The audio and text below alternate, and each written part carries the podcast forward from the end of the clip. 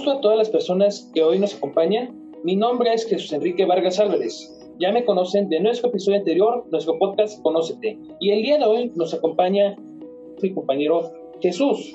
Él es estudiante de arquitectura y juntos tenemos a dos invitadas de honor que nos acompañarán para hablar el día de hoy sobre el tema que hoy nos reúne. El 10 de septiembre se conmemora desde el año 2003 por una iniciativa brindada por la Organización Mundial de la Salud el Día Mundial de la Prevención del Suicidio.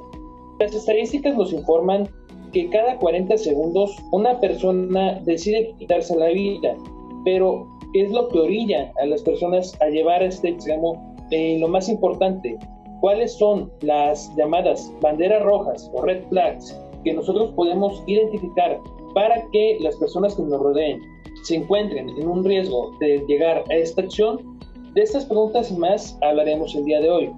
Es para mí un honor presentar a las dos personas que hoy nos acompañan. La universitaria Génesis Sharit Camacho Gutiérrez. Ella es estudiante del último año de medicina en la Facultad de Medicina de Minatitlán, Veracruz. También se destaca como microempresaria y nos acompaña el día de hoy como un testigo de una experiencia cercana al suicidio. Génesis, un honor que el día de hoy nos acompañes eh, muchas gracias por darnos la confianza de poder escuchar tus experiencias y tus puntos de vista y pues dejo que te presentes en tu público. No, muchas gracias a ti eh, por el espacio, sobre todo para tomar conciencia de esto. Eh, como tú dices, pues yo soy un testimonio, no solamente el mío, sino también cercanos a mí. Y bueno, gracias por el espacio. Y desde el estrado de experto, hoy nos acompaña un invitado de honor. Ella es residente del primer año de psiquiatría en nuestro país. La doctora María del Rocío Silverio Torres eh, se ha destacado temas de salud mental, prevención de adicciones y prevención del suicidio. Doctora, es un honor que el día de hoy nos acompañe, que haga un espacio entre su agenda para poder hablar de ese tema tan importante y pues qué mejor que una especialista en la salud mental para comentarnos y darnos opinión sobre ese tema bienvenida y que sea la primera de muchas colaboraciones que tiene con la Asociación Generación Bicentenario. Hola, muchas gracias por haberme invitado. Estoy pues muy honrada de que me tomaran en cuenta y sí, pues a mí donde me dejen hablar de salud mental, pues ahí me tienen. Entonces me parece muy apropiado que toquemos este tema. Muchísimas gracias, doctora. Y pues nada, los dejo ahora con mi compañero Jesús, quien dará inicio formal a este podcast y esperemos que eh, la edición de hoy sea del agrado de todos. Nos vemos en un momento. Muchas gracias por la introducción, Quique. Tocayo, eh, eh, doctora eh, Sharid, mucho gusto conocerlas. Y bueno, vamos a empezar con el primer, la primera pregunta. Este, esta va directamente para la doctora Rocío. doctora, vamos a empezar ya directamente con las preguntas un poquito más con sustancia. Mi primera pregunta sería, ¿hay un periodo de tiempo en el que suele haber entre en que la persona que comete el acto o atenta para cometer el acto, eh, hay un tiempo entre que lo piensa y lo actúa o es variado según las condiciones de la persona que crea el acto? Fíjate que eso es algo muy variado porque eso me parece algo muy interesante, ¿no? Como que siempre que hablamos de suicidio pensamos que todas las personas que se van a suicidar son personas que siempre están tristes, ¿no? Que son personas que pues aislaban todo. Y lo que hemos visto es que mm, de hecho de la mitad de las personas que se suicidan, eh, pues solamente la mitad tenía un diagnóstico de depresión previo. Entonces, también vemos como otros pacientes, por ejemplo, pacientes que tienen alguna abstinencia por sustancia, eh, esquizofrenia, bulimia nerviosa, eh, trastorno obsesivo eh, compulsivo, que también pues se van a suicidar. Entonces, es muy variado. Hablar de un tiempo me parece que es algo como un poco rígido. Lo que sí podemos ver es que el 90% de las personas que mueren por suicidio sí cumplen criterios de una enfermedad psiquiátrica. Eso es algo muy importante. O sea, si tienes una enfermedad psiquiátrica, eso en automático implica que hay un factor de riesgo para que puedas cometer suicidio. Y algo muy interesante es que más o menos hay un promedio de seis meses entre que se hace el diagnóstico a que las personas pueden llegar a cometer eh, algún acto de suicidio. Entonces, ese es como un tiempo en el cual hay que tener como mucha, mucha precaución. Y lo que también notamos, pues es que mm, otro factor muy importante es el abuso sexual y físico. Cuando estos aspectos están presentes, pues puede haber desde un 30 hasta un 70% de que pueda haber alguna, alguna conducta suicida. Y algo muy interesante es siempre la parte de los adolescentes, ¿no? Los jóvenes entre 15 y 19 años tienen muchísimas más posibilidades de cometer suicidio. De hecho, en este grupo de edad, el suicidio es la segunda causa de muerte eh, a nivel nacional. Perfecto que toque este tema, doctora, y pues nos sirve para pasarle el balón a Sharit. Sharit, tú y yo somos compañeros y hemos conocido muchísimos eh, personas dentro de la escuela y dentro de nuestro, medio que tienen antecedentes de un intento suicida. Tú el día de hoy acudes como un testigo de una eh, experiencia cercana al suicidio y justo en relación a lo que ahorita está mencionando la doctora, creo que es importante que se mencione por qué en la edad de la doctora mencionó de los 15 a los 18, ¿por qué de los 15 a los 21, 25 años, pudiendo alargarlo un poco más? Eh, ¿Será que existe esta mayor predisposición? Además de pues cuestiones, la adolescencia que ya todos sabemos que es una etapa muy difícil, ¿cuáles son todos los, los actores que consideras tú que influyen en la aparición de este tipo de, pues de pico en las estadísticas y que es la tasa de más chicos que se suicidan.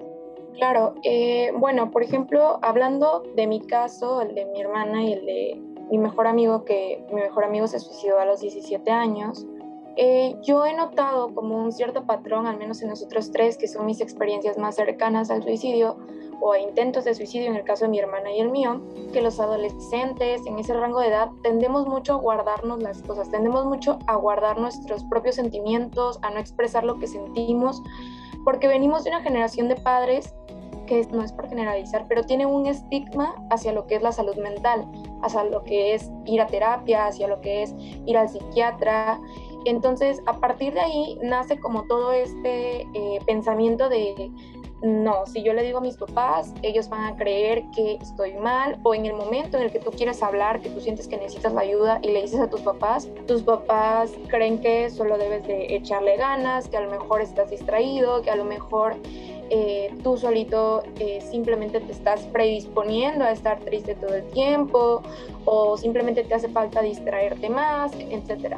Igual siento que también es un poco el cómo nosotros perdemos mucho tiempo en redes sociales. Las redes sociales nos crean demasiados estigmas, demasiados estereotipos, eh, patrones que nosotros creemos que debemos de seguir y al ver que no los logramos, al ver que yo no soy igual de feliz que esta persona, que no tengo el mismo dinero que esta persona y así, creemos que nuestra vida es menos valorada o que, o que vale menos, creemos que, que por eso no estamos logrando la felicidad completa, ¿no?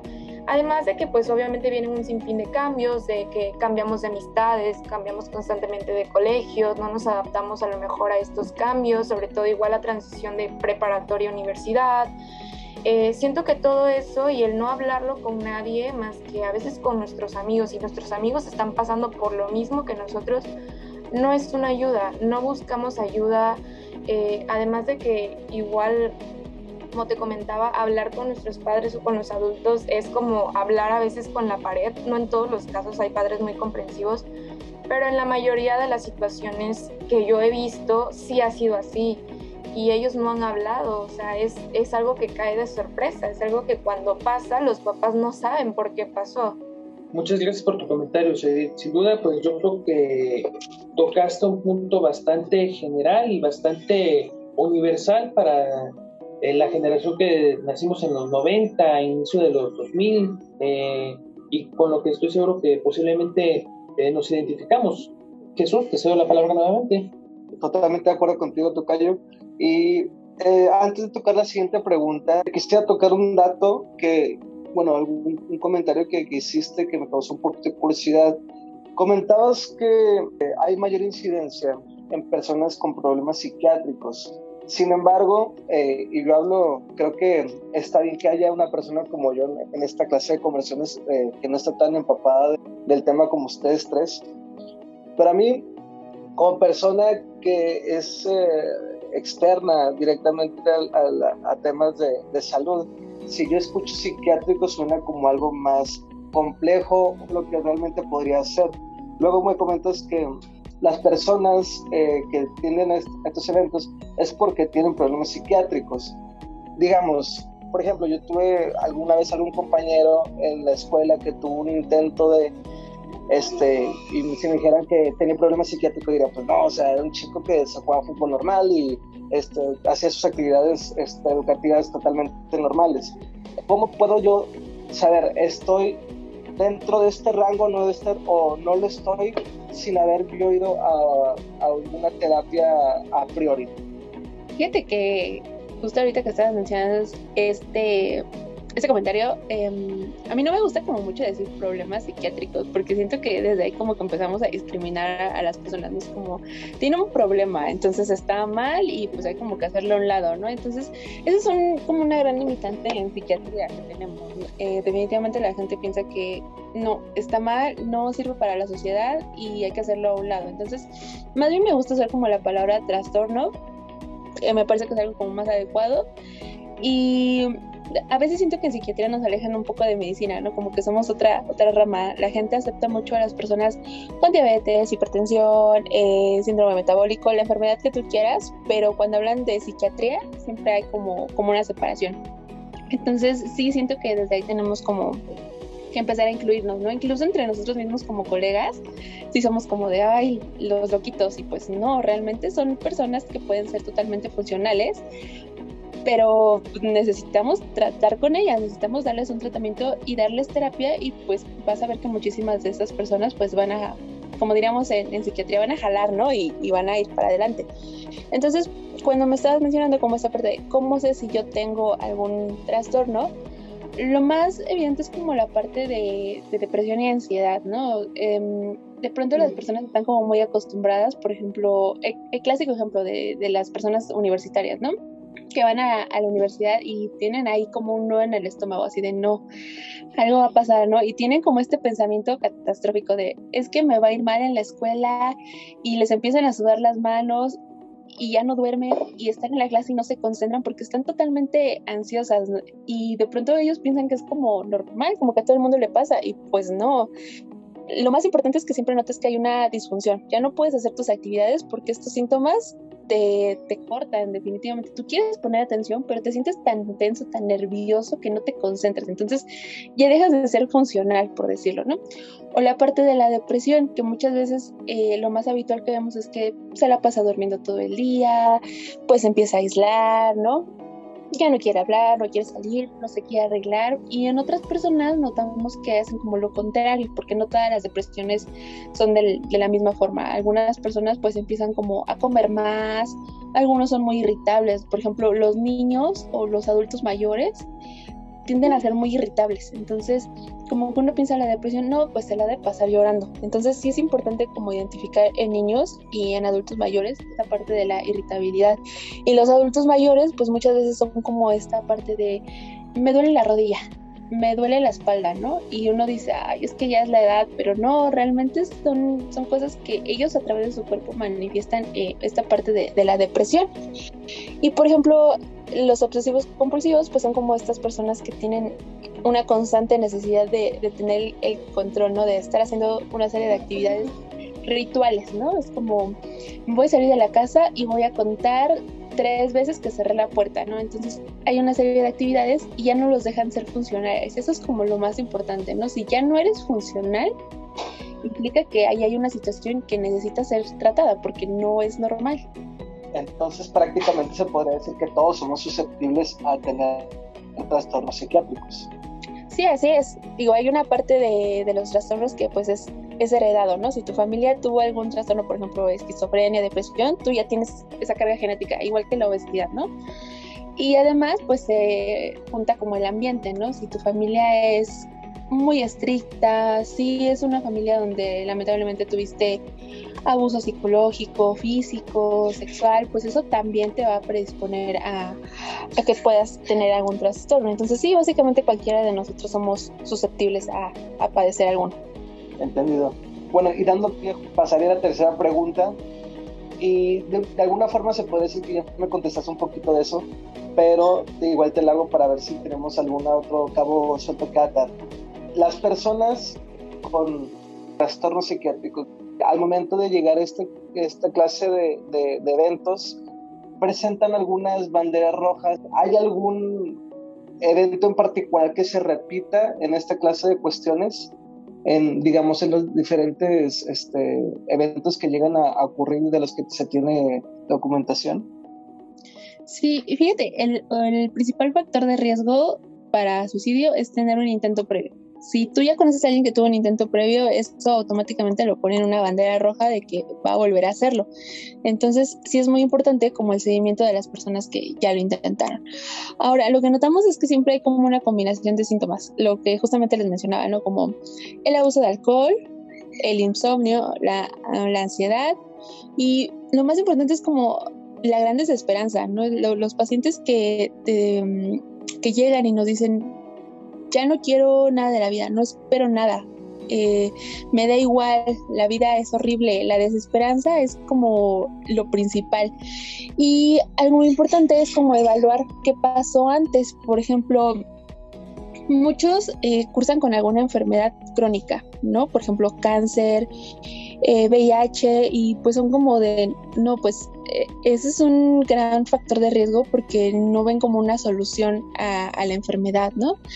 Otra cosa también es importante evaluar eh, como un factor protector, es algo muy, muy interesante, la parte de la religión. Las personas que tienen como un, un gran apego a su religión difícilmente van a cometer algún acto de suicidio porque en muchas religiones el suicidio pues está muy mal visto, no es como es como gran pecado, no se debe de hacer. Entonces, si conoces a una persona que tiene un gran apego religioso, eso lo va, lo va a proteger. Em, otra cosa que pues eh, va a ser un factor de riesgo es que viva solo, ¿no? La soledad, el divorcio, eh, la separación em, también puede ser. Y por ejemplo el duelo, ¿no? Perdieron a una persona algunos empiezan, pues pasan como por una fase normal, obviamente de pérdida, y otros te van a decir que ya no hay nada que hacerme en la vida. Entonces, la desesperanza siempre es como lo más importante eh, que hay que evaluar, siempre que les preguntes. Y eso es otra cosa que también es muy importante. De pronto mm, da mucho miedo preguntar sobre el suicidio, ¿no? Justamente era lo que estaba comentando hace rato eh, la otra chica que era como, es que nuestros papás no saben qué hacer porque nos da miedo preguntar, creemos que si preguntamos vamos a incitar. Entonces lo hacemos a un lado, es como, pues si no lo pregunto, no existe y se vuelve un tema tabú. Incluso entre nosotros los médicos no lo preguntamos, o ni siquiera usamos la palabra suicidio. Eh, muchas veces decimos autolisis, ¿no? Y lo correcto es decir suicidio, porque nosotros mismos le damos ese tabú y si no lo preguntamos, pues no lo vamos a saber y el paciente difícilmente te lo va a expresar con palabras. A lo mejor te lo, lo hace con actos, pero si tú nada más lo ves una vez, pues sí va a ser muy complicado que puedas, eh, a partir de una sola vez, decir a este paciente es muy probable que vaya a cometer un, un acto de suicidio. Entonces, hay que preguntar. Gracias, doctora. Me llamó muchísimo la atención lo que comentaste ahorita, doctora Rocío. Dijiste que la desesperanza puede llevar a esto, pero la desesperanza se puede entender como un efecto y no una causa, que eh, es una serie de, de, factores y la desesperanza es una antes de. ¿Qué puede desencadenar la desesperanza? Porque la desesperanza es que ya no tienes nada, o sea, ¿bajo qué condiciones alguien puede llegar a estar en un punto tan bajo eh, emocional y mentalmente? Sí, fíjate, la desesperanza es una consecuencia. Por ejemplo, algo que notamos durante la pandemia, pues fue un incremento en el número de suicidios. De hecho, antes, pues, em, de la pandemia, veíamos que por cada 100.000 habitantes, más o menos 4.3 mm, lo intentaba y ahorita pues tenemos 5.7 eh, entonces sí hubo un incremento. Y ahí hay algo interesante sí todas las personas pues podemos sufrir como un, un momento de desesperanza no perdí mi trabajo no me aceptaron en la universidad eh, no me gusta mi trabajo mi familia no me entiende. Pero cuando a ese tipo de cosas le sumas otros eventos es lo que va a causar desesperanza. Por ejemplo no en la pandemia pues muchísimos adolescentes se quedaron en sus casas y las únicas personas con las que convivían diariamente eran sus familias y con sus papás pues no se entendían. Entonces, algunos empezaron a cursar con un cuadro de depresión y a ese cuadro de trastorno mental se unía el factor ambiental. Estaban en casa, no convivían con nadie más y además, por ejemplo, podían ser víctimas de algún tipo de abuso, maltrato o negligencia y todas esas cosas llevaron a que el paciente dijera, me siento pues ya sobre pasado, no tengo esperanza, nada va a cambiar, no tengo futuro. Entonces, la desesperanza es una consecuencia de varios factores. Por ejemplo, eh, la abstinencia de sustancias es como lo más frecuente, ¿no? Dejan de consumir, pero no siguen algún tipo de tratamiento y esta necesidad imperiosa de seguir consumiendo los hace sentirse fatales, como no, estoy por el Em, ¿sabes? Como en las granjas, ¿no? Que no tienen como un tratamiento realmente, que solamente son como de un día a otro dejan de consumir y encima muchas veces los maltratan. Entonces es como, pues tienen la abstinencia y luego tienen el maltrato. Entonces, eh, pues esta serie de factores se juntan y los hacen sentir muy mal. No, no, nada va a cambiar, todo está horrible, ¿para qué sigo aquí? Entonces, básicamente es como si tienes como alguna algún trastorno y además hay una pues condición ambiental, eso va a aumentar el riesgo y por supuesto que la pandemia es algo que, que cualquiera pues incrementaría el riesgo, no el hecho de que tienes que aislar, entonces pues bueno, ahí tienes como un gran factor de riesgo. Muchas gracias, doctora. Bueno, eh, Tocayo, no sé qué quieres comentar. Bueno que todos nos interesemos en este tema, Tocayo, y realmente pues la doctora con sus aportaciones nos está dando un panorama bastante general. Ahora me gustaría cederle un poquito la palabra a Sharit, partiendo de este concepto que nos menciona la doctora, parece que son muchísimas cosas las que se presentan para llevar a cabo una desesperanza y sin embargo, Sharit, tú nos diste un punto muy clave. Las familias muchas veces parece que están en negación frente a la situación de un intento o un intento de suicidio o pensamientos suicidas. Cuando ocurren los eventos eh, a partir de lo que tú has vivido, ¿cuál es la reacción típica de la familia? No quiero decir si lo esperaban o no, pero ¿cuál es la reacción de las familias, el entorno? Porque por ahorita lo que comenta la doctora, parece que fueran situaciones muy obvias, pero lamentablemente la persona con esa clase de pensamientos no los externaliza. Me gustaría que nos dieras tu opinión desde la experiencia que tú has vivido.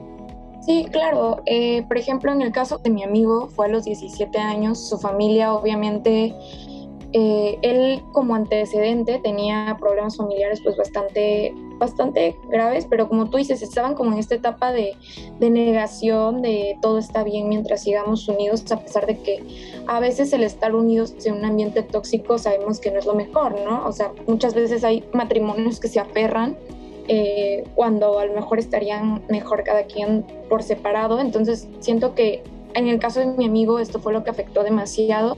Y ellos eh, lo tomaron obviamente pues muy mal, fue lo peor eh, que les pudo haber pasado, no se lo esperaban para nada. Y nosotros tampoco, nosotros como amigos, yo había hablado con él un día antes, otros amigos habían hablado con él días antes, o sea, era una persona con la que hablábamos diario y él nunca nos, nos dijo, nunca nos externó, saben que lo he pensado, eh, saben que tengo planeado hacerlo o tengo problemas, o sea, él nos iba mencionando cada vez más. Estábamos conscientes de sus problemas, pero cada día nos decía que iba mejorando, que ya todo estaba bien, que de hecho eh, todo iba mejor. Y él, que su apoyo, en este caso su mayor apoyo era su abuelita, su abuelita fallece un mes antes y a partir de ahí él se empieza a aislar y aún así cuando le preguntábamos, él nos decía como, ¿saben qué? Yo estoy bien, estoy resignado, yo ya sé que esas son cosas que pasan, y obviamente el día que a mí, por ejemplo, me llaman y me dicen, es que eh, él falleció, yo no les creo porque ¿cómo puede ser posible si yo todavía hablé con él ayer en la noche, nos estábamos riendo y todo esto? Cuando pasó el intento de mi hermana hace unos meses, fue lo mismo porque fue ¿cómo puede ser posible si mi hermana ayer estuvo con su novio y estaban muy felices y, y, yo también me estaba riendo con ella en la noche y de repente me despierto en la madrugada y, y veo que ella ya no reaccionaba. Entonces, son como situaciones así. En mi caso, cuando yo tuve este intento, fue lo mismo. Yo me empecé a aislar días antes. Mis amigas me preguntaban, oye, ¿cómo estás? Y yo, ah, no, súper bien porque no, no quería que nadie sospechara, pero son cosas que, al menos en mi caso, yo, yo planeé con tiempo. En el caso de mi hermana, ella igual lo planeó con tiempo y, y fue por, por una pérdida de un familiar que tuvimos por, por la pandemia, que a ella le afectó mucho. En mi caso, mi intento fue por todo lo que mi familia vivió después del intento de mi hermana. Eso a mi familia la cambió radicalmente. Mis papás obviamente estaban muy desesperados, no sabían qué hacer. No fue algo que ellos esperaban porque a pesar de que sí veíamos a mi hermana triste por la, por la muerte de nuestro familiar, sentíamos que todos estábamos en el mismo canal, no sentíamos que estuviera afectando de más como para llevar esa situación, hasta que pues nos tocó ver que era más grave de lo que nosotros estábamos pensando, ¿no? Y obviamente en ese, en ese momento, afortunadamente, mis padres como que agarraron la onda, por así decirlo. Buscamos eh, ayuda psiquiátrica en ese momento de una psiquiatra y mi hermana inició el tratamiento inmediatamente. ¿Por qué? Porque lo primero que, que, nos mencionó la psiquiatra fue justo lo que mencionó la doctora anteriormente. Como ella ya tiene un antecedente, es probable que lo quiera volver a intentar, ¿no? Entonces es, era, es tener como esta vigilancia y siento que mis papás hasta la fecha siguen teniendo esa vigilancia con ambas de ver qué estamos haciendo, ver en las noches cómo estamos durmiendo y, siguen teniendo como ese grado de culpa que en algún momento yo platiqué contigo personalmente. Cuando mis papás tuvieron mi diagnóstico de, de depresión mayor, mis papás sentían culpa, decían que hice mal como papá, cómo es que no me di cuenta antes, si tú siempre te estabas riendo, o sea, sí es cierto que en algunas cosas eres como un poco obsesiva, pero no sabía que eso a lo mejor era tu ansiedad y así. Y está bien, porque yo tampoco lo sabía. Yo en el proceso de depresión viví como si fueran las etapas de duelo, y eso lo he mencionado anteriormente con otras personas. Yo viví negación, negociación, ira, al final la depresión como tal y la aceptación de mi diagnóstico y bueno, mi hermana vivió lo mismo. Entonces, siento que igual hablar con, con, mis papás y quitarles como ese peso, esa culpa de no hay, no hay que buscar culpables, siento que, que, eso es una de las cosas que luego se hacen erróneamente, buscar culpables y echarnos la culpa el uno con el otro una vez que pasan estos intentos de suicidio y una vez que pasan los suicidios, los padres se culpan, la mamá de mi amigo se culpó por años hasta que recibió pues ayuda psicológica. Eh, pero son cosas que están muy fuera del alcance de los demás, que obviamente esto se trata con profesionales y por eso es importante como quitar este estigma, ¿no? De acudir a terapia, de acudir al psiquiatra y todo esto. Sharid, muchas gracias por compartir tu historia y este, si me permites me gustaría hacerte una pregunta eh, directamente sobre lo que nos comentaste. Si pudieras tú dar un consejo a una persona que ya tenga hijos eh, mayores y que diga, es que no sé cómo enterarme si mi hijo la está pasando lo suficientemente mal para tener esos pensamientos, ¿qué le podrías aconsejar? Porque al, igual que tú lo comentas, hay una cantidad de personas que pasan justamente por lo mismo que pasaron tus padres y se preguntan, ¿qué hice mal? O a final de cuentas tú lo dijiste, no es que hiciste mal, pero sí hay mucho que pude haber hecho de eso se puede hablar un poco. ¿Tú qué crees que se pueda hacer algo a priori antes de que, bueno, pase algo que nadie desea? Sí, pues lo que yo vi con mis papás, que, que, al menos pasó en mi familia, y siento que es algo que también pasó, por ejemplo, en la familia de mi amigo, es que nuestros padres muchas veces asumen que estamos bien porque mi hija va excelente en la escuela, o sea, mi hija va muy bien aquí, mi hija tiene amigos, mi hija tiene novio, o mi hijo en este caso, y tiene todo. O sea, muchas veces los papás como que eh, asumen algo, asumen que estamos bien por el hecho de que nos dan todo a lo mejor a veces económicamente o ven que tenemos amigos, ven que tenemos así, eh, que estamos apegados con ellos. Yo siento que esas eran cosas que, que en mi familia pasaban, que asumían que estábamos bien. Y otra cosa es que muchas veces vemos llorar, eh, o en este caso mi mamá nos veía llorar a, a, mi hermano a mí, decían, ah, seguro se peleó con el novio, seguro se peleó con sus amigas, mañana está bien.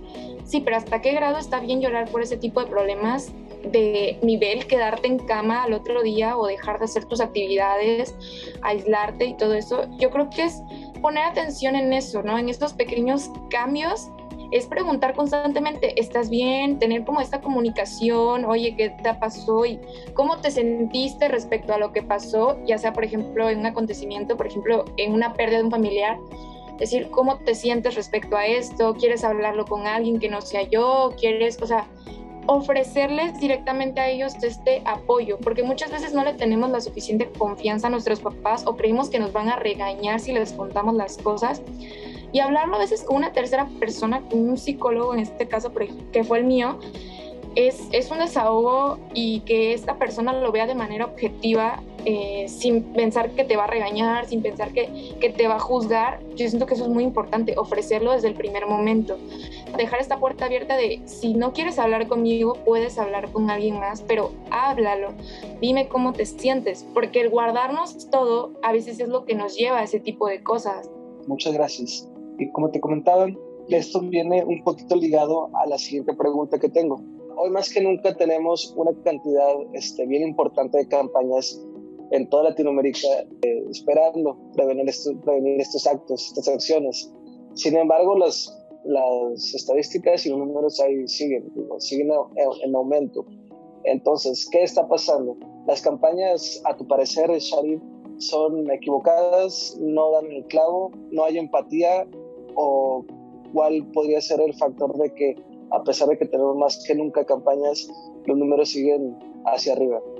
Siento que es un poco de todo.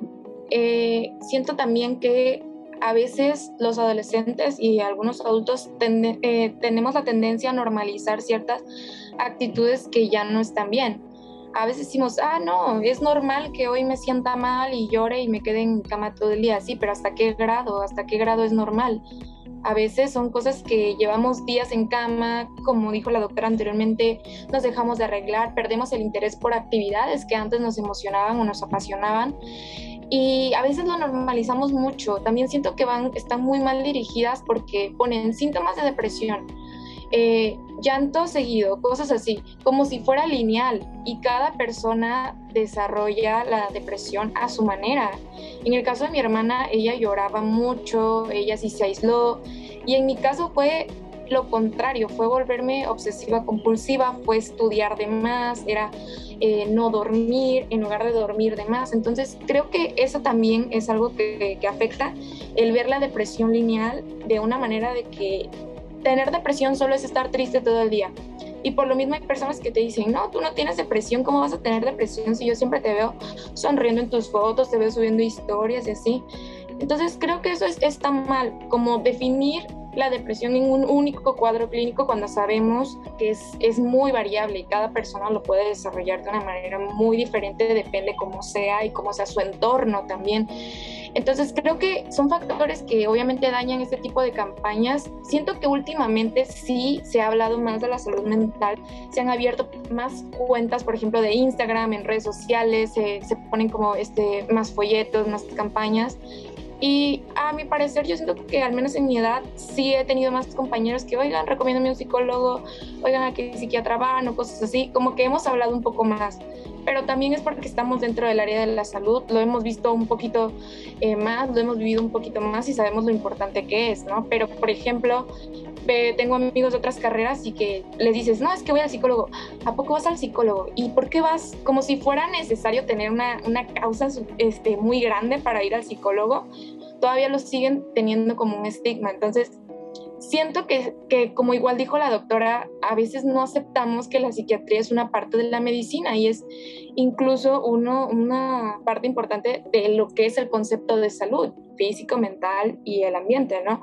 Entonces, siento que es eso, que están mal dirigidas, que lo ven todo como si fuera algo lineal y que está muy todavía ese estigma de por qué voy a ir al psicólogo si no me ha pasado nada malo.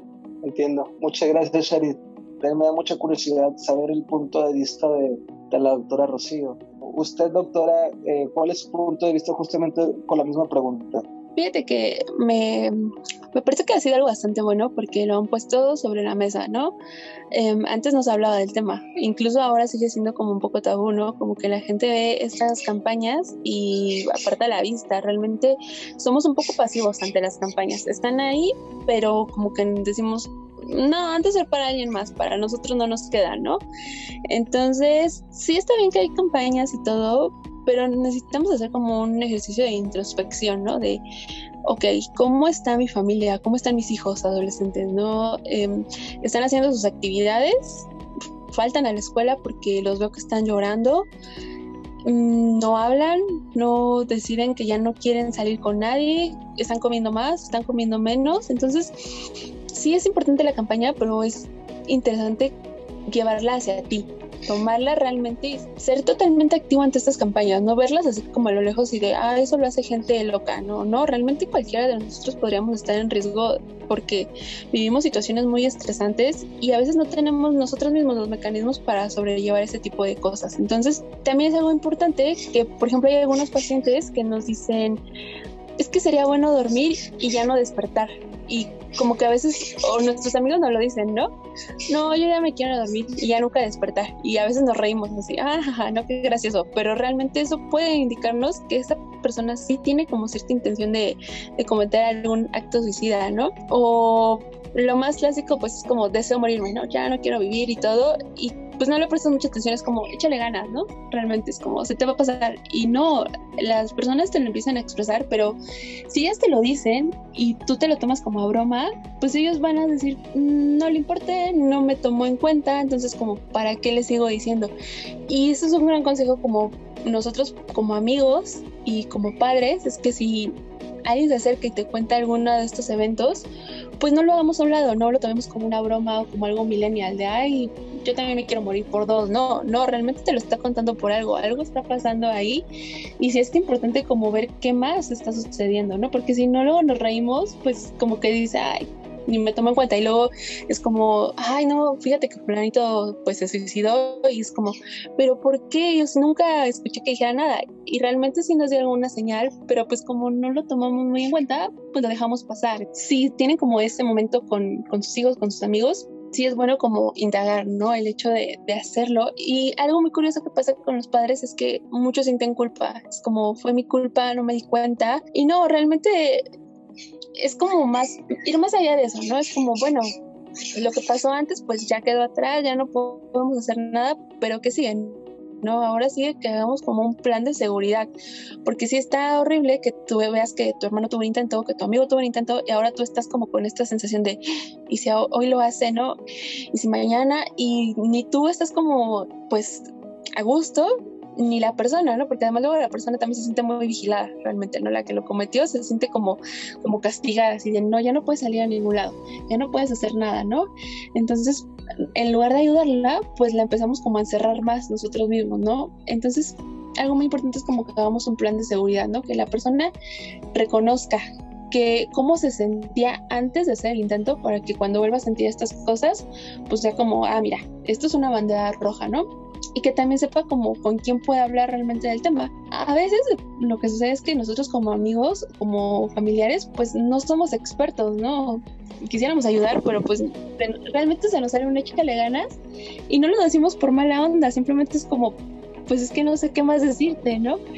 Y no está mal, pero si tú sabes que este tipo de situaciones te rebasa, pues sí está bien como que tengas un contacto de alguien que sea un profesional, ¿no? La, por ejemplo, la línea de la vida, algún psiquiatra, algún psicólogo. Em, eso sí es importante, como que tengamos una tarjetita con las personas que tú ves que tienen como este riesgo para que en estos momentos como de crisis ellos puedan hablar con, con personas que estén preparadas.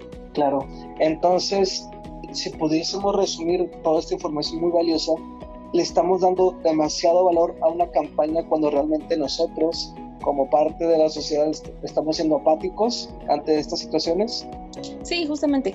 Ahí está la campaña, pero la gente no, no la toma. Es como, mm, pues mira un cartel, ¿no? Pero se siguen. Entonces, sí, realmente somos nosotros mismos, ¿no? Hacemos como una barrera. Así. Eso a mí no me va a pasar. Claro, claro. Muchas gracias, doctora. Tocayo. Gracias. Eh, doctora, qué bueno que usted nos menciona ahorita el, el día después o lo que va a pasar, porque eso se liga ya con la siguiente pregunta y ya casi para terminar.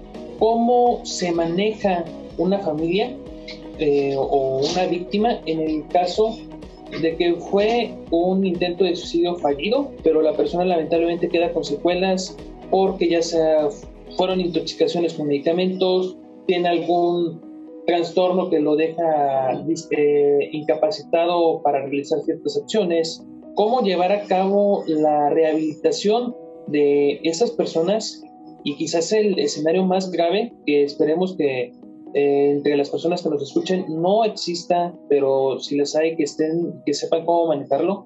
En el caso de que el intento de suicidio haya sido eh, exitoso y pues la persona haya perdido la vida, ¿cómo abordar a la familia, al entorno más cercano, para que no existen esos sentimientos de culpa y que esto no pueda impactar, impactar de manera general a la familia.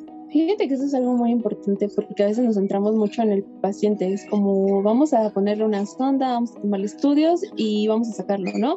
Y realmente pues dejamos a la familia como en, un segundo plano. algo que no habíamos mencionado, que también es importante, es que respecto a estas em, estadísticas de suicidio, mm, los hombres intentan menos, pero son más efectivos, porque ellos utilizan métodos más letales. Eh, armas de fuego, eh, saltar de un puente, etcétera, ¿no? Y las mujeres no son tan efectivas, por decirlo, ¿no? Están como más de intoxicaciones con eh, pastillas. ¿Qué te parece otra cosa? Pues la de los del carro, ¿no? Como el abrir la estufa. Entonces, eso también es algo bastante, bastante interesante como para que lo tengamos ahí en cuenta. Y respecto a la familia, pues sí es importante como trabajar con ellos, porque de pronto nada más nos centramos en el paciente y la familia pues ahí como sea, porque pues no, no es quien llegó con la, con la urgencia, pero sí es bueno trabajarlos, porque muchas veces cuando sucede ese tipo de eventos, la familia ya no se ve de la misma forma, ¿no? Muchas veces surgen conflictos entre ellos de fue tu culpa porque tú no vigilaste a nuestros hijos, ¿no? Porque tú te quedabas en la casa y tú no los viste, entonces es tu culpa. Y cuando hay otros hijos, es como, pues entonces con nuestro otro hijo, pues hay que sobreprotegerlo, no hay que dejarlo salir, eh, hay que darle todo, hay que procurar que toda la vida sea muy fácil. Y pues no, realmente la idea más bien es como trabajar en esta parte de, de, la culpa, ¿no? Expresarlo, eso es lo más importante, porque muchas veces ante este evento las familias se callan. Y yo creo que todos hemos conocido a alguna familia que ha tenido algún tipo de evento de, este, de esta naturaleza y no lo mencionan, ¿no? Es como que se refieren al intento de suicidio o al suicidio como el evento, la situación, ¿no? Pero no lo nombran tal cual porque les causa pena, les da vergüenza, les da culpa y no lo mencionan, nunca se habla y como no se habla siempre queda en el aire y empiezan a surgir como ciertas conductas como para manifestar este tipo de dolor, ¿no? Realmente son de, empiezan a consumir alcohol algunos, empieza a haber muchas peleas, empieza a haber sobreprotección del resto de la familia, entonces sí es muy importante hablarlo y fíjate que respecto a las secuelas, no me ha tocado como ver mucho tipo, muchos casos que, que vea con secuelas. Realmente, afortunadamente, la mayoría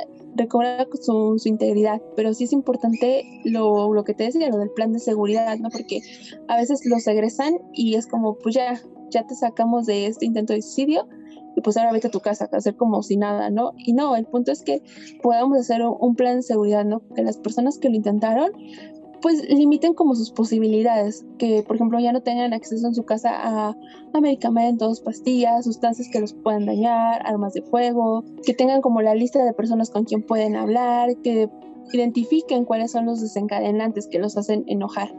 Entonces, sí es importante el trabajo conjunto. Muchas gracias, doctora. Y te paso la pelota nuevamente a ti, eh, ya casi para terminar, respondemos esta pregunta y dejamos que y yo haga las conclusiones finales. Farid, en la experiencia que ustedes vivieron, ¿tu familia sí recibió la atención o los cuidados adecuados cuando se presentaron estas situaciones o tuvieron que buscarlos de manera particular? Lamentablemente, pues sabemos cómo está la cuestión de la salud pública ahorita en México, creo que somos conscientes de ello, pero creo que es importante porque pues las estadísticas, como dijo Jesús, ahí están. El crecimiento de los intentos de suicidio lamentablemente cada vez son mayores y pues yo creo que es importante que se tomen las medidas correspondientes para este tipo de situaciones. Así que nos gustaría conocer un poquito tu experiencia.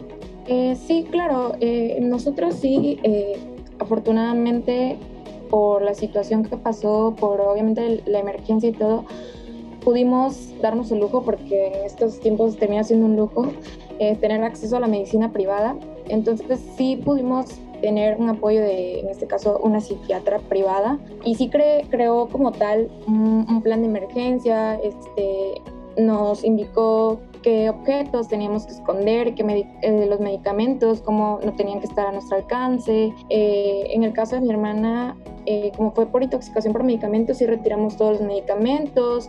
Obviamente ella está contraindicada ya que tome benzodiazepinas, que, que fue el medicamento que ella consumió en mi caso fue igual lo mismo, medicamentos y punzocortantes, o sea, en general, lo que fueran cinturones, cualquier cosa que, que pudiera hacer que, que nosotros nos lesionáramos. Todo ese fue un plan, obviamente la psiquiatra habló con mis papás, habló con nuestros hermanos también, de cómo nos sentíamos. En la primera consulta fue eso, fue hablar primero con mi hermana y después hablar con todos y lo mismo fue conmigo, de eh, qué pensábamos, cómo nos íbamos a apoyar y cómo teníamos que hablarlo entre nosotros para que no volviera a ocurrir. Y sí, al inicio, eh, como, como mencionó igual la doctora, es mucho esto de que mis papás al menos se referían a esto como la situación. Y mi papá, por ejemplo, no trabaja aquí, trabaja afuera, entonces era como, no hay que decirle a tu papá pero sí es algo que, que, se tiene que hablar, ¿no? Es algo que se tiene que decir, es algo que se tiene que tomar en cuenta, ¿no? Es algo, o sea,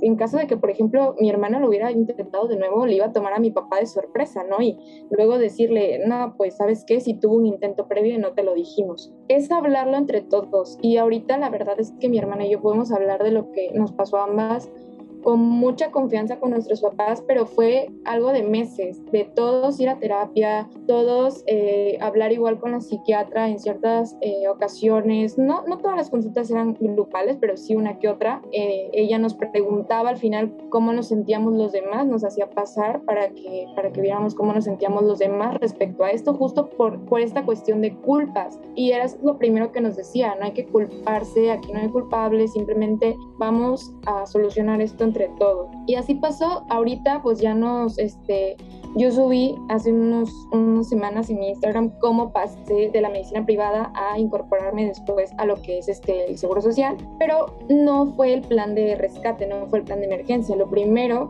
fue ir a un médico privado justo por esto de los tiempos, de que voy a sacar la cita ahorita y me la van a dar en tres meses, cuando a lo mejor ya tuve otro intento de suicidio o algo así, entonces en estos casos sí fue medicina privada, sí fue la verdad una pues muy buena atención, sí se creó todo un plan, se eliminaron culpas y ahorita hasta la fecha podemos hablarlo y seguimos teniendo comunicación cada vez que por ejemplo mi hermana y yo pasamos por situaciones en las que lloramos, en las que nos aislamos un poco, mis papás ya son como de que se acercan al cuarto y oye, ¿cómo te sientes? ¿Cómo estás? Eh, ¿Qué te ha pasado? Y todo esto. O preguntarle a nuestros amigos o incluso a veces a nuestras parejas de, oye, no te ha comentado nada, de si se siente mal y así. O sea, ha sido un trabajo en equipo y te digo, es de meses, no fue de un día para otro, han sido eh, nueve meses desde aquella ocasión y, y ahorita pues afortunadamente ya estamos viendo.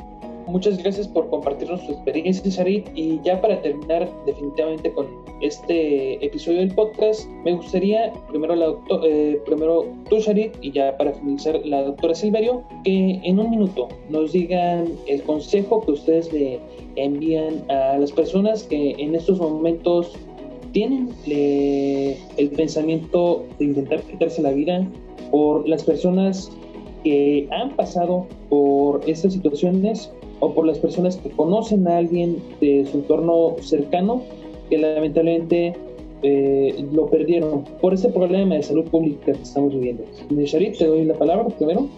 Lo primero para mí sería no buscar culpables, no culparse uno, no culpar al entorno, no culpar a todo, porque esto es multifactorial, no es, no es la culpa nunca va a recaer en una sola persona o en una sola situación. Otra es que siento que debemos de perderle el miedo a nuestros padres, siento que debemos perderle el miedo a decirles cómo nos sentimos o que queremos ayuda, que necesitamos ayuda si en el caso, por ejemplo, de que de sus propios padres o su propia familia venga esta violencia o esta manera de sentirnos así, pues buscar terceras personas, ya sea un amigo un primo, alguien que nos inspire la confianza. Igual yo en algún momento he dicho que hay muchas campañas este, y existe también la línea de ayuda, como comentó la doctora, donde presta atención eh, psicológica, psiquiátrica a muy bajos costos o incluso a veces gratuita, donde nosotros podemos buscar esa ayuda, ¿no? Entonces, para mí es eso, para mí el mejor consejo es no guardarse nada, no creer que estamos bien cuando realmente no nos estamos sintiendo así, no dejarlo pasar, no decir esto se me va a pasar, esto no me va a pasar a mí,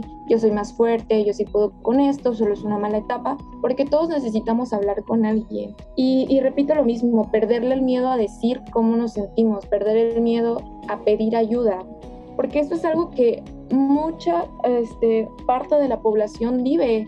Y justo por este estigma no lo hablamos y sigue aumentando y aumentando y aumentando esta cantidad de casos de suicidio eh, porque no lo hablamos y seguimos creyendo que es de personas que están muy mal y así, pero es algo que nos puede pasar así tengamos todo alrededor. Eso de estás distraído, no estás deprimido, es, es algo que hemos escuchado mucho y, y no, podemos tener todo en el mundo, pero si a veces algo no está bien y sentimos desde un inicio que eso no está bien, hay que hablarlo. Entonces, pues ese es mi consejo. Muchísimas gracias, Shari. Y eh, doctora, el micrófono es suyo. Sí, igual me quedaría con lo mismo. Lo más importante es hablarlo. No tengan miedo en preguntar. El preguntar no va a hacer que las personas decidan cometer suicidio. Entonces, pregunten realmente, oye, ¿te quieres matar? Puede parecer como algo muy fuerte en la pregunta, pero cuando somos directos vamos a tener las mejores respuestas. Y si ustedes están pasando como por un momento muy difícil de la vida donde sienten que ya no vale la pena vivir, siempre va a haber alguien con quien puedan hablar. A lo mejor con su familia no se sienten con la suficiente confianza, pero seguramente tendrán algún amigo. Y si no pueden buscar ayuda profesional, hay números gratuitos que les pueden brindar atención. Y eso es lo importante, que lo hablen, que no tengan miedo, no, no es un castigo, no es un regaño, realmente lo que queremos es pues preservar su salud, entonces no va a pasar nada, lo más importante es hablarlo y si ustedes encuentran a una persona que les empieza a hablar de este tipo de eventos, pues muestren comprensión. Digo, es difícil porque muchas veces no tenemos la preparación, no sabemos qué hacer, pero con el simple hecho de escucharlos, eso puede ser la gran diferencia para identificar quién está en riesgo y a partir de eso ver qué podemos hacer. Muchísimas gracias, doctora Sharid. Nuevamente te agradezco y realmente les agradezco a ambas eh, la oportunidad que le han dado a todas las personas que el día de hoy nos escuchan. Creo que muchísimas personas se van a sentir identificadas y van a poder acudir a partir de ahora eh, a, con los profesionales adecuados para manejar las situaciones que están presentando. Esperemos en un futuro, pues como sociedad, seguir creciendo y seguir desmitificando el suicidio para prevenirlo y que cada vez sean menos las personas que tengan la intención de quitarse la vida. En nombre de la Asociación Generación Bicentenario, les agradezco a ambas la participación que el día de hoy nos otorgan y pues para todo nuestro auditorio, hasta aquí llega nuestro episodio de nuestro podcast Conócete, un proyecto de la Asociación Generación Bicentenario y nos veremos próximamente.